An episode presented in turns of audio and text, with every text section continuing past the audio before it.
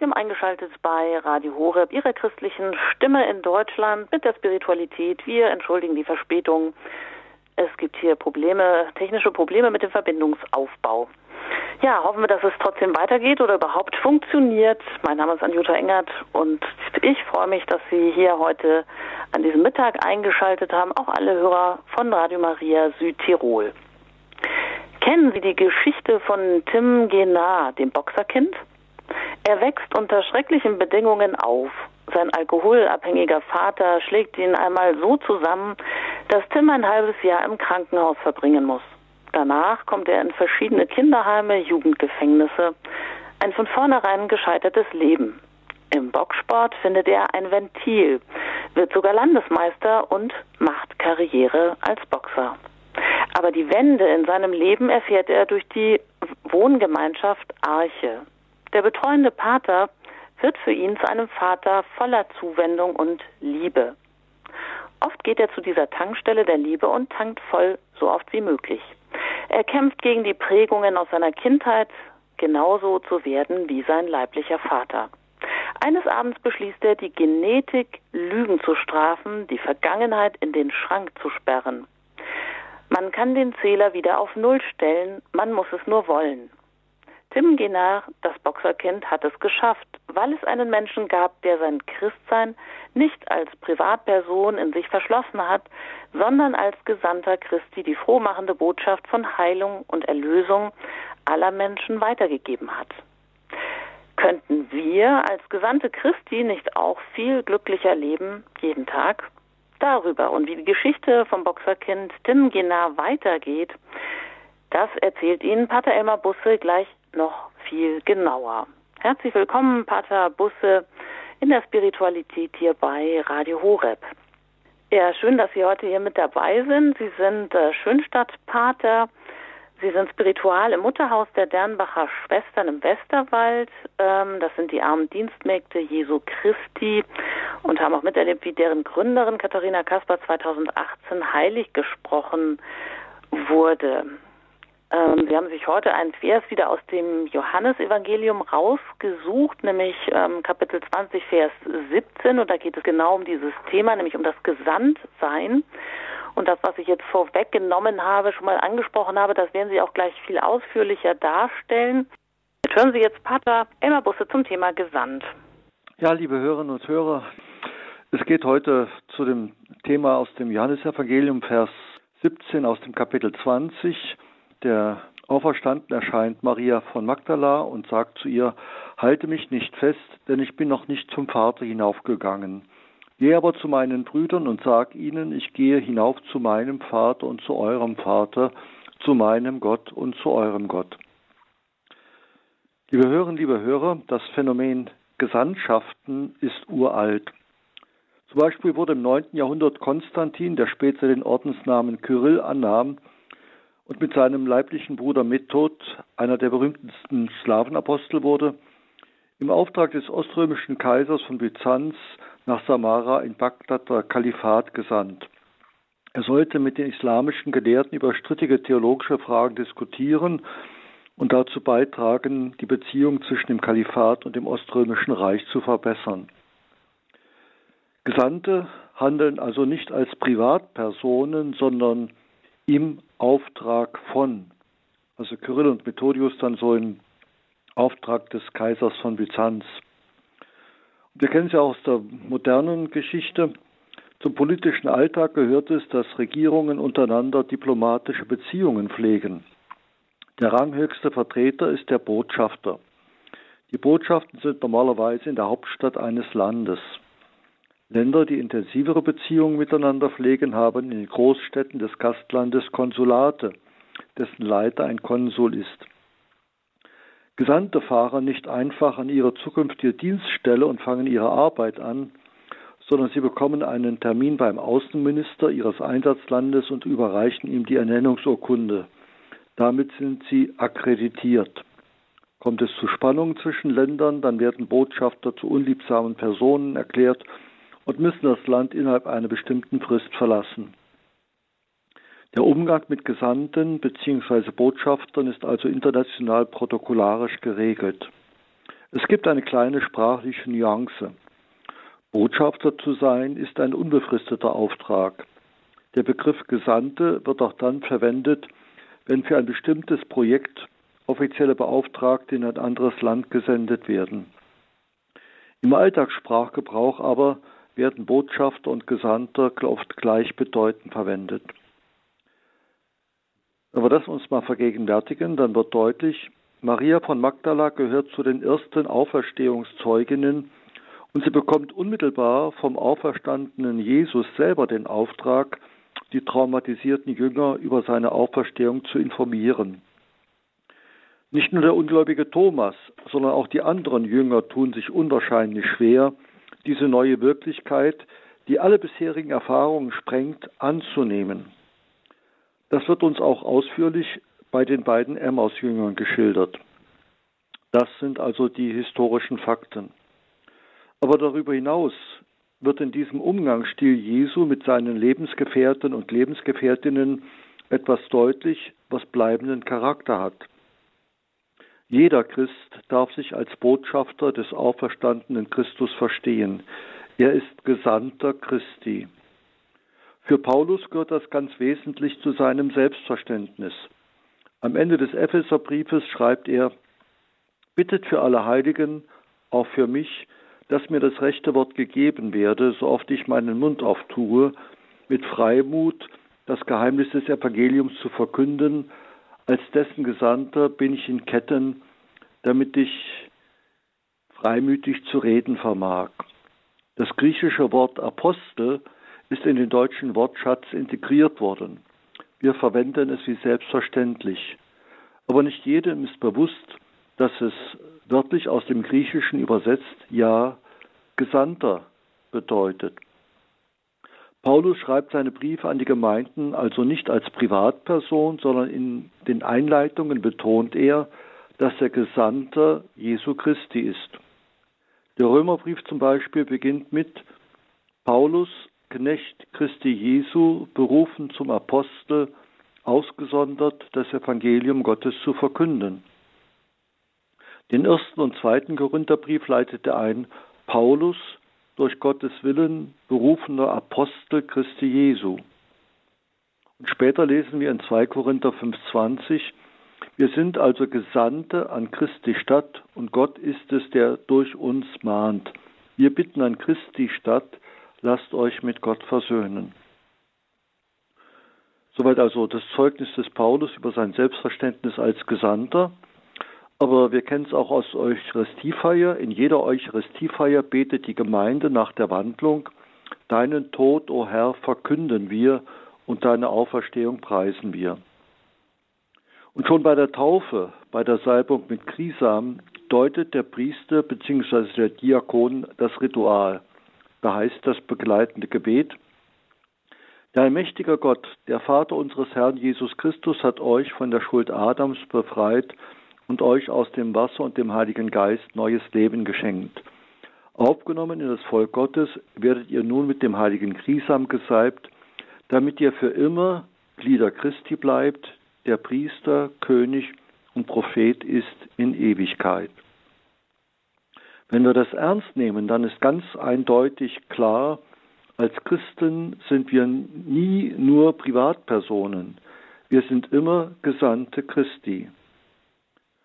Und wie das auf andere wirken kann, das können wir in der Autobiografie von Tim Genar nachlesen, die unter dem Titel Boxerkind veröffentlicht worden ist. Tim wird 1959 geboren und wächst unter katastrophalen Lebensbedingungen auf. Sein Vater ist ein alkoholabhängiger, gewalttätiger Security-Man, seine Mutter Tänzerin.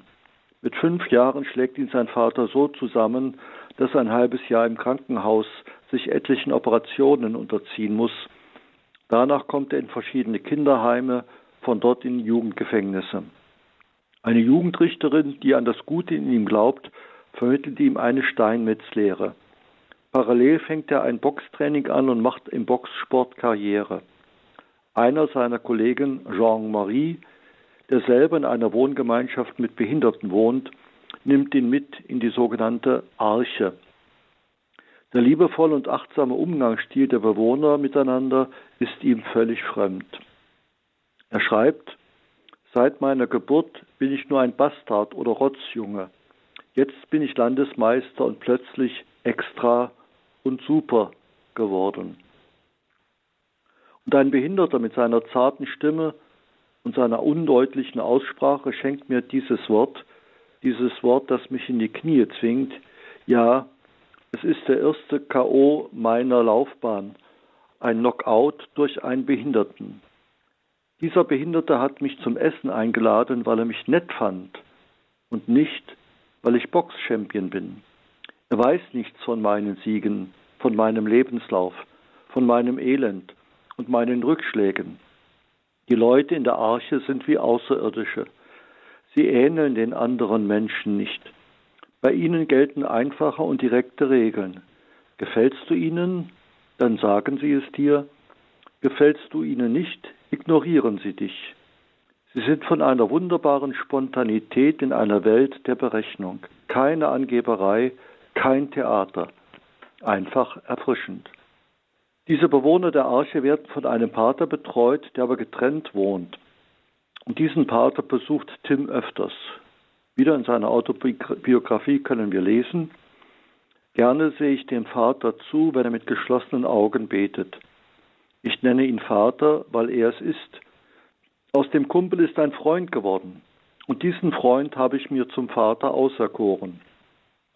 Ich hatte einen gewalttätigen Vater und Gott gibt mir in diesem Pfarrer einen Vater der Barmherzigkeit, der mich ganz zu sich nimmt. Er krempelt mein Bild von einem Vater völlig um. Ich beginne, mir die Idee eines Gottvaters vorstellen zu können, ohne die Lust zu verspüren, gleich loszuboxen. Und dann weiter in der Autobiografie, ich werde zum unersättlichen Konsumenten der Barmherzigkeit, zum Hungernden nach Vergebung. Das Häuschen von Pater Thomas ist meine Tankstelle der Liebe. Ich tanke voll, so oft wie möglich. Je häufiger ich die Vergebung Jesu erlange, desto mehr wird mir in meinem tiefsten Innern klar, ich muss meine Lebensweise ändern. Ich kann meine Zukunft unmöglich auf den Werten in Anführungszeichen aufbauen, die mich überleben ließen, auf Rache, Misstrauen, Gewalt. Vor mir liegt ein unbekannter Weg. Der wahre Kampf erwartet mich dort. Und dann, nachdem so ein gewisser Heilungsprozess auch in ihm stattgefunden hat, schreibt er, Plötzlich steigen diese unsäglichen Worte, die mir meine Kindheit vergiftet haben, in meiner Erinnerung wie stinkende Blasen nach oben. Kinder, die geschlagen wurden, schlagen später auch ihre Kinder. Das ist genetisch vorbestimmt. Oder Kinder von Alkoholikern werden selber zu Trinkern. Das ist genetisch vorbestimmt. Oder Kinder, die im Stich gelassen wurden, werden auch ihre Familien im Stich lassen. Das ist genetisch vorbestimmt. Oder Scheidungskinder werden sich ebenfalls scheiden lassen, das ist genetisch vorbestimmt. Oder so viel ist sicher, mein Lieber, Hunde kriegen keine Katzen. An jedem Abend allein mit Gott in meinem Zimmer beschließe ich, die Genetik Lügen zu strafen, die Vergangenheit in den Schrank zu sperren und mein Gedächtnis aufzupolieren. Man kann den Zähler wieder auf Null stellen, man muss es nur wollen. Soweit also diese Tagebuchnotizen von Tim Genar. Und wenn wir uns das mal nochmal vergegenwärtigen, dann wird deutlich, diese seelischen Wandlungs-, Heilungs- und Befreiungsprozesse können stattfinden, weil Pater Thomas und die Bewohner der Arche aus ihrem Glauben kein Geheimnis machen. Der Glaube ist für sie keine Perle, verborgen in den harten Schalen einer Muschel. Sie fühlen sich als gesandt und haben keine Berührungsängste mit diesem schwierigen Steinmetz. Inzwischen ist Tim verheiratet, hat vier Kinder und mehrere Enkel. Mit seiner Frau betreibt er einen Bauernhof unweit von Lourdes. Beide nehmen dort haftentlassene Jugendliche auf und helfen ihnen zurück ins Leben. Aus dem Empfänger der Barmherzigkeit ist ein Spender der Barmherzigkeit, ja der unendlichen Barmherzigkeit Gottes geworden. Er hält Vorträge in Gefängnissen und macht den jungen Gefangenen Mut, dass nach der Entlassung ein Neuanfang möglich ist.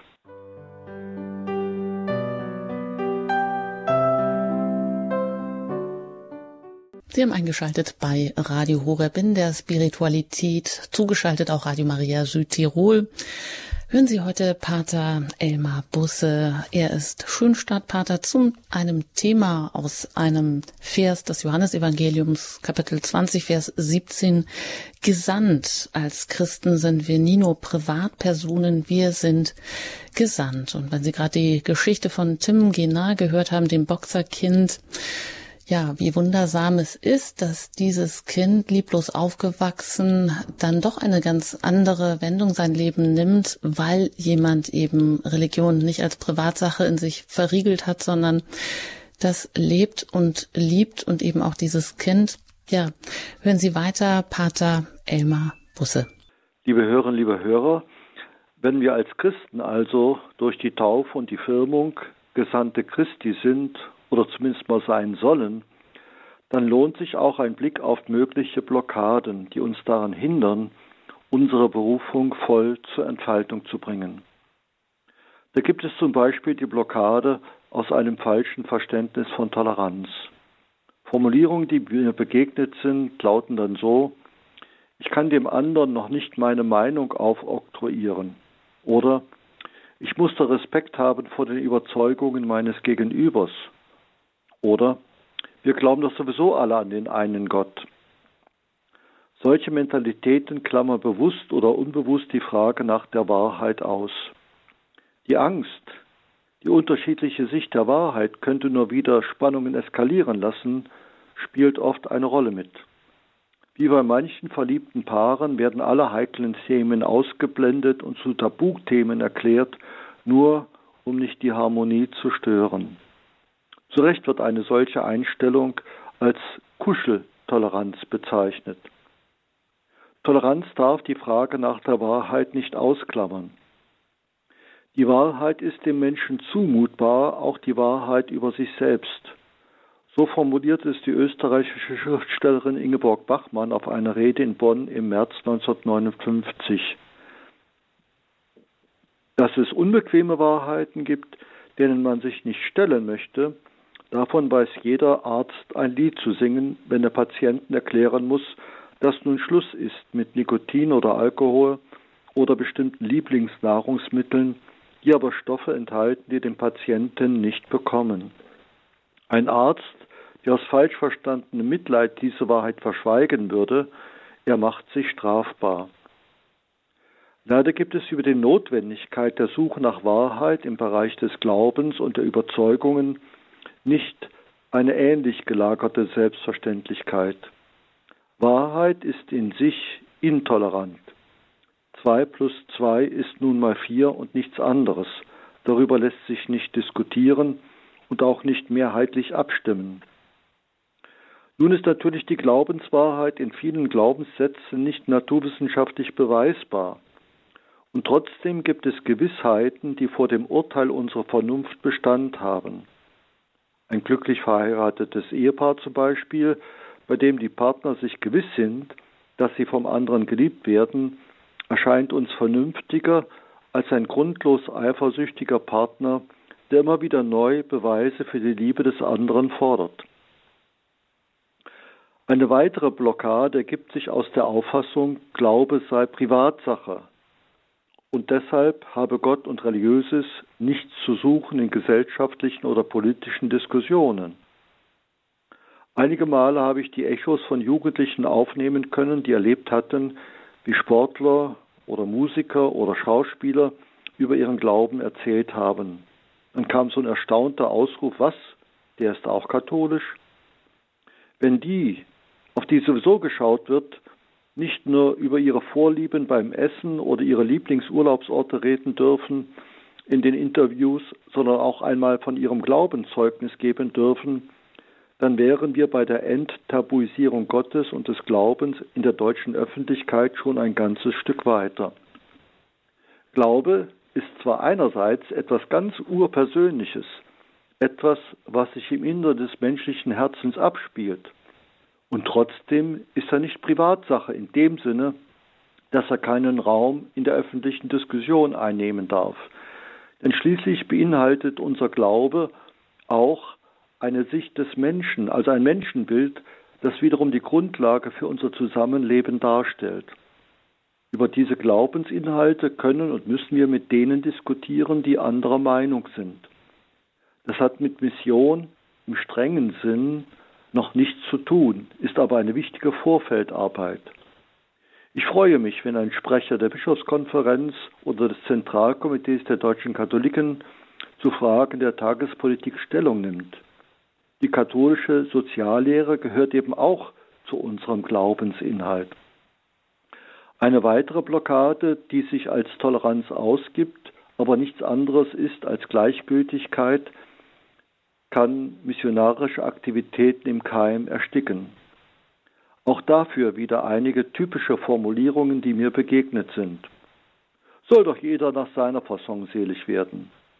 Oder wenn Gott will, dass alle gerettet werden, dann wird er schon selbst dafür sorgen, dass alle in den Himmel kommen. Ich möchte diesen Meinungsäußerungen von Gleichgültigen einfach einmal die Äußerungen einiger Heiliger entgegensetzen. Sie haben tief in ihrem Herzen und in ihrem Verstand erfasst, was Gott will. Wenn wir diese Äußerungen auf uns wirken lassen, dann ergibt sich die Haltlosigkeit dieser Position von selbst. Der heilige Ignatius von Loyola pflegte zu versichern, wenn ich an einem Tage tausendmal sterben könnte, so wollte ich gern tausendmal den Tod ausstehen, um einer einzigen Seele zu helfen. Ein großer Schüler Franz Xaver hatte einmal ein kleines Kind vor dem Tode getauft. Voll Freude erklärte er, das ist mir allein genug für die lange und beschwerliche Reise, die ich nach Indien unternommen habe. Magdalena von Pazzi betet, ich habe eine solche Begierde, dir, o oh Gott, Seelen zuzuführen, dass mir diese Begierde zur Pein wird. Und diese Pein ist mir so schwer, dass sie mir gleichsam eine Hölle ist, weil ich mein Verlangen nicht ausführen kann. Also sie war eine klausurierte Ordensschwester. Der große Indienmissionar Franz Xaver war nicht zufrieden, auf seinem unmittelbaren Arbeitsgebiet sich für Gott und die Seelen zu verzehren.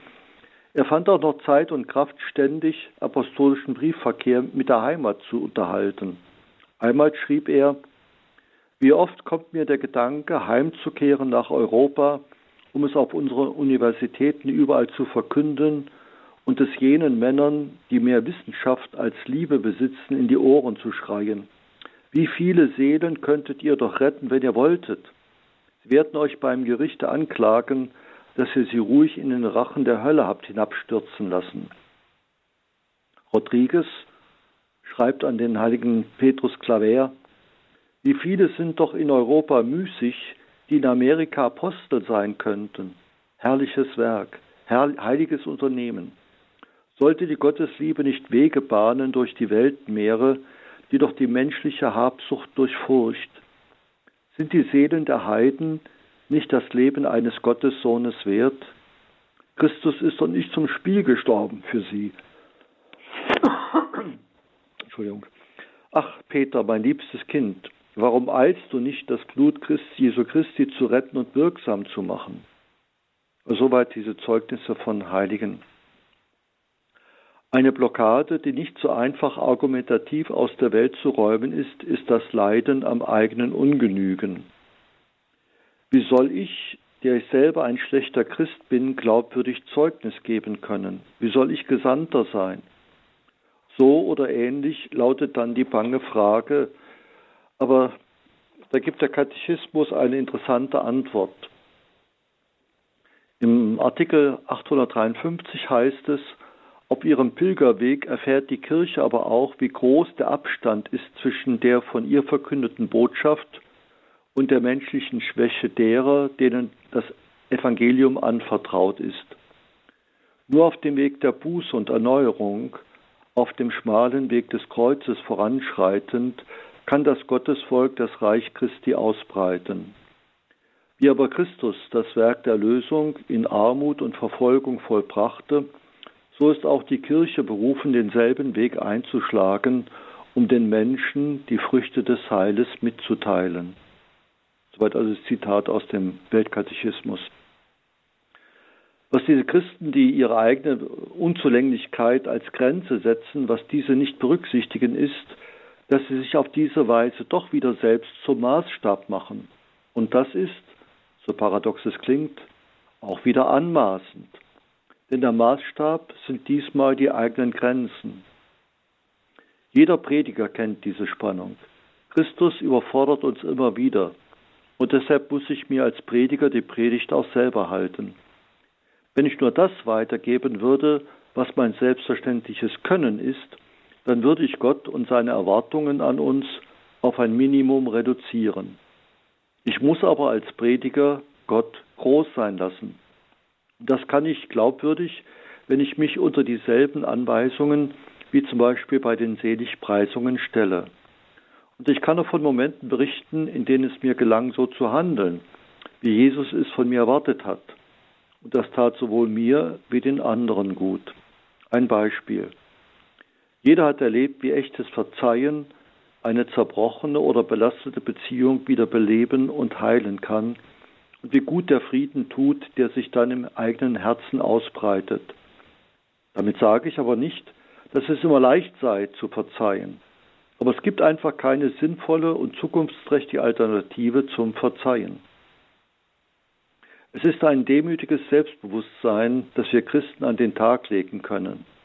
Demütig, weil wir um unsere eigenen Grenzen wissen, aber auch gleichzeitig selbstbewusst, weil wir die Gesandten des dreifaltigen Gottes sind.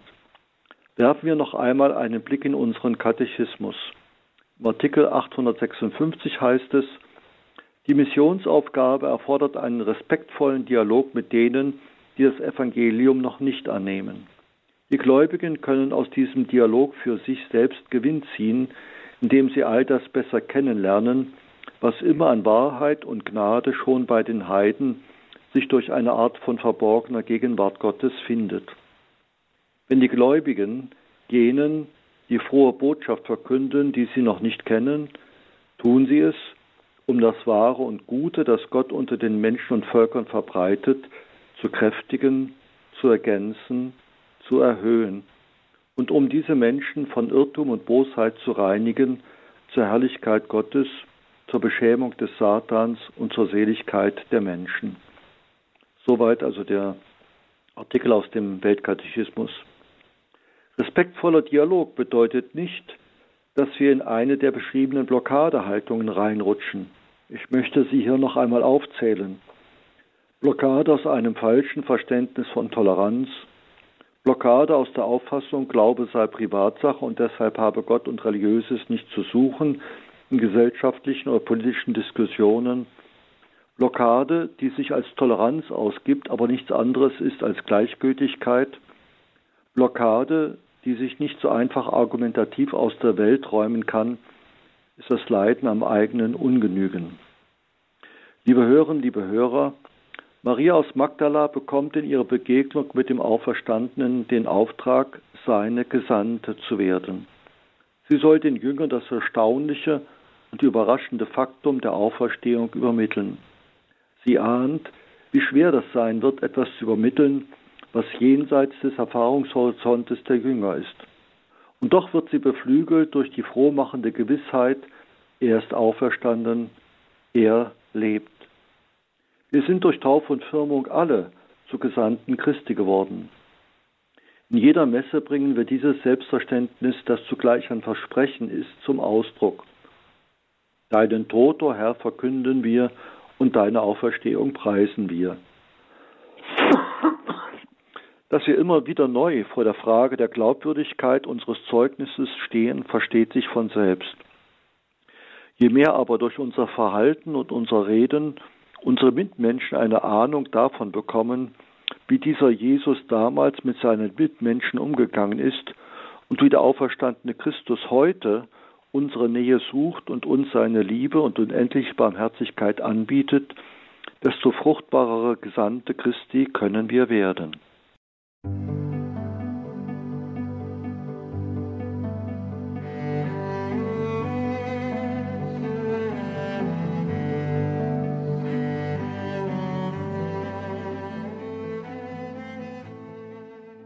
Ja, vielen Dank, Pater Elmar Busse. Er ist Schönstadtpater. Uns heute hier bei Radio Horeb in der Spiritualität zugeschaltet aus Dernbach im Westerwald von Mutter aus der Dernbacher Schwestern. Dort sind sie spiritual und hat uns heute einen Impuls mit auf den Weg gegeben über einen Vers im Johannesevangelium, nämlich aus dem 20. Kapitel und da ist es der Vers 19, äh, 17, Entschuldigung, gesandt. Als Christen sind wir nie nur Privatpersonen, wir sind immer auch Gesandte.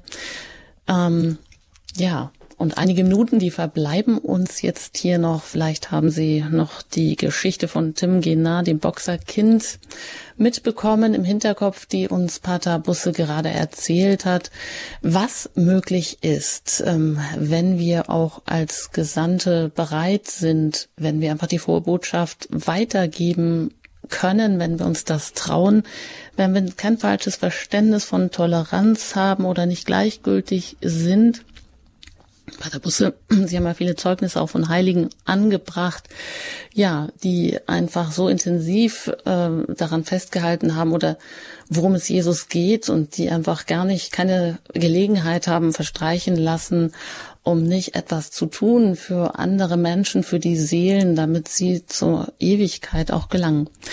Ja, rufen Sie uns gerne an. Vielleicht haben Sie ähnliche Erfahrungen gemacht, wie es ist, wenn man wirklich auch ähm, seinen Glauben bezeugt, wenn man auch anderen Menschen gegenüber davon erzählt, wenn man eben den Glauben nicht äh, wie eine Perle in einer harten Schale versteckt, ein Geheimnis daraus macht, so dass es niemand wissen kann, dann weiß man auch nicht, wo es vielleicht auf offene Ohren und offene Herzen gestoßen wäre. Sie können uns jetzt gerne noch erreichen unter der 089 517 008 008. Wenn Sie außerhalb von Deutschland anrufen, dann wählen Sie zuerst die 0049 und dann 89 517 008 008. Ja, Pater Busse, wie ist das denn? Ich meine, wir leben jetzt wir leben hierzulande ja politisch korrekt, wir sind tolerant. Ähm, wo sehen Sie Möglichkeiten, dass wir so diese verkrusteten Strukturen durchbrechen, dass wir beziehungsfähiger, dass wir einfach glücklicher werden, auf andere zuzugehen, um genau diese befreiende, diese heilende Begegnung unseres Glaubens weiterzugeben? Oder ist es vielleicht auch oft so, dass wir das selber viel zu selten erfahren? Was würden Sie, wie würden Sie das einschätzen? Gut, äh, ich bin jetzt hier in Dernbach in den gemischten Chor gegangen als Sänger und dann sitzt man nach der Probe noch in der Gaststätte, trinkt noch ein Bierchen und da geben sich so Gespräche. Und da bin ich ja praktisch nicht eben der Herr Pfarrer, sondern einfach eine Privatperson. Und, da geben sich durchaus manchmal auch Gespräche, wo man das ohne penetrant zu sein einfließen lassen kann, was äh, das bedeutet. Wobei natürlich strategisch gesehen sind von den Sängerinnen und Sängern tatsächlich viele katholisch. Da habe ich also eine gemähte Wiese vor mir. Aber ich merke doch, wie so manches dann Klick macht. Äh, dann, ja, äh, ach so kann man das sehen, ach, das ist aber schön, oh ja, das tut mir gut. Also bei solchen Rückmeldungen merkt man tatsächlich den Mehrwert, den wir eigentlich als Glaubende haben, dass wir also eine ganze Reihe Bewältigungsstrategien für Situationen im Leben haben, die sonst ein Nichtglaubender so nicht hat. Und das immer wieder neu zu erschließen, da merke ich, dass das, dass das funktioniert, ja. Hm, das sagt Pater Elmar Busse. Er hat gerade uns einen Impuls mitgegeben zum Thema Gesandt, dass wir als Christen immer auch Gesandte sind, dass wir eigentlich nie für uns alleine da sind, Vielleicht haben Sie ähnliche Erfahrungen gemacht. Vielleicht haben Sie auch diese Geschichte von dem Boxerkind, dem, Entschuldigung, Genar mitbekommen, der aus ganz schlimmen Umständen aufwächst und dann das Wunder der Heilung erfährt, aber eigentlich auch nur, weil ein Pater sich seiner annimmt, weil er ihn, ihm von seinem Glauben erzählt, obwohl dieser Tim davon noch nie etwas gehört hat, davon, damit vielleicht nie etwas zu tun haben wollte. Ja, Teilen Sie gerne ähnliche Erfahrungen mit uns. Jetzt verbleiben Ihnen noch einige Minuten. Sie erreichen uns unter der 089 517 008 008. Wenn Sie außerhalb von Deutschland anrufen, wählen Sie zuerst die 0049 und dann die 89 517 008 008. Ja, wir haben wohl hier so ein Klima der Gleichgültigkeit in Deutschland, nicht nur hier, aber vor allem eben auch hier. Und Sie sagen, es wäre auch an der Zeit eben, dass man Gott enttabuisiert, dass man den Glauben enttabuisiert, dass man auch genauso darüber in der deutschen Öffentlichkeit wieder vermehrt sprechen kann, zu sprechen wagt. Ja, ist die Kirche auch mit den, ihren Vertretern vielleicht auch die erste Adresse oder es ist auch vielleicht gerade die Kirche, die oft eben sich gar nicht mehr so traut, äh, Farbe zu bekennen. Also ich meine jetzt eben auch Bischöfe und Priester.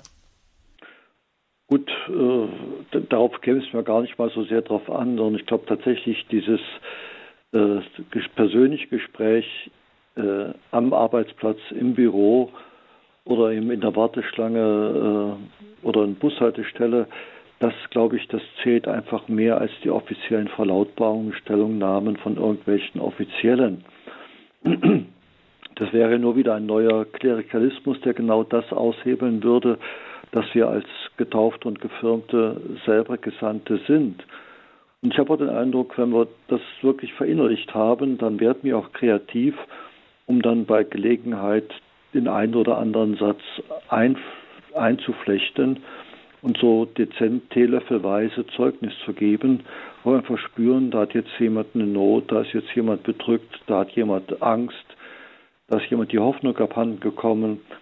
Und wenn wir da dann einfach äh, davon reden, was uns gut tut, also Zeugnis geben, glaube dann entsteht um uns herum einfach so ein positives Klima.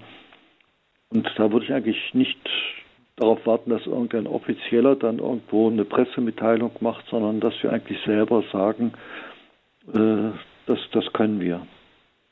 Mhm. Das heißt, dass wir das auch einfach selbstverständlich leben, ja, so wie auch, auch Gemeindeleben ja meistens dort lebendig wird, wo Christus auch im Mittelpunkt steht, wo er verkündet wird, wo geglaubt und gebetet wird. Ja, jetzt haben wir einen äh, ersten Anrufer noch hier in der Sendung. Ganz herzlich darf ich ähm, begrüßen, Frau Humbert. Hallo, schön, dass Sie hier anrufen. Ja, hallo. Ich äh, wollte mich melden, weil ich einfach einen ganz guten Weg gehe mit Jesus, schon ein paar, paar Jahrzehnte eigentlich. Und ich bin psychisch krank, ich habe eine bipolare Störung, habe auch oft schon meine Wohnung ver verloren deswegen und war auch schon in der Psychiatrie. Und jetzt mache ich einfach immer wieder die Erfahrung, dass ich mich ganz Jesus schenken kann. Und wenn er mit mir unterwegs ist, heute früh war ich in, der, in einem Nebenort, Nachbarort, war bei der Bank, weil wir Überweisung schreiben, habe meine Brille vergessen, habe ich einfach die Leute gefragt, ob sie mir das machen können. Und dann habe ich ihnen Medaillen, diese wunderbaren Medaillen geschenkt. Und dann habe ich sie noch umarmt und also ich bin wirklich so ein Kind Gottes jetzt und ich habe das Gefühl, diese ganzen Wunden, die ich erlitten habe in meiner Krankheit, äh, sind jetzt wirklich Juwelen geworden. Sehr schön. Vielen Dank, Frau Humbert, dass Sie uns das so mitteilen. Dass, ja, das ist ja auch genau das, wo man dann so gewisse ähm, Strukturen durchbricht, indem man einfach aus dem Herzen heraus herzlich ist, ähm, ja, sich bedankt und die Menschen um Hilfe bittet. Das ist es, glaube ich, auch oft. Gut, ja, ein herzliches Dankeschön an Sie. Bleiben Sie dran. Der Pater Busse gibt uns jetzt gleich noch den Segen und damit geht die Spiritualität heute auch jetzt leider schon zu Ende. Ja, bleiben Sie trotzdem dran und es geht ja auch immer weiter hier mit Pater Busse in dieser Sendereihe. Dann würde ich Sie jetzt einfach noch um Ihr Gebet und Ihren Segen bitten, Pater Busse. Gerne. Auf die Fürsprache unserer lieben Gottesmutter und auf die Fürsprache der Katharina Kasper hier von Ternbach Segne Sie, liebe Hörerinnen und Hörer, der allmächtige Gott, der Vater, der Sohn und der Heilige Geist. Amen. Amen. Ja, vielen Dank, Pater Busse, dass Sie auch heute hier zu Gast waren zum Thema Gesandt aus ein Vers aus dem Johannesevangelium 20, Kapitel 20, Vers 17. Sie können das gerne nachhören, wenn Sie vielleicht nicht alles mitbekommen haben. Ähm, dazu gehen Sie einfach bei uns in die Mediathek und können sich diese und auch alle anderen vergangenen Sendungen als Podcast noch einmal herunterladen unter www.horeb.org. Dort erfahren Sie auch alles weitere über Radio Horeb. Vielleicht haben Sie noch, suchen Sie noch einen Vorsatz für die Fastenzeit oder etwas, wo Sie auch ehrenamtlich sich engagieren möchten. Dann sind Sie da auch herzlich eingeladen, ein bisschen zu stöbern. Vielleicht finden Sie was beim Team Deutschland zum Beispiel. In diesem Sinne sage ich Ihnen ein herzliches Dankeschön für Ihr Interesse, fürs Zuhören auch, für den Anruf noch und wünsche Ihnen einen gesegneten Tag. Ihre Anjuta Engert.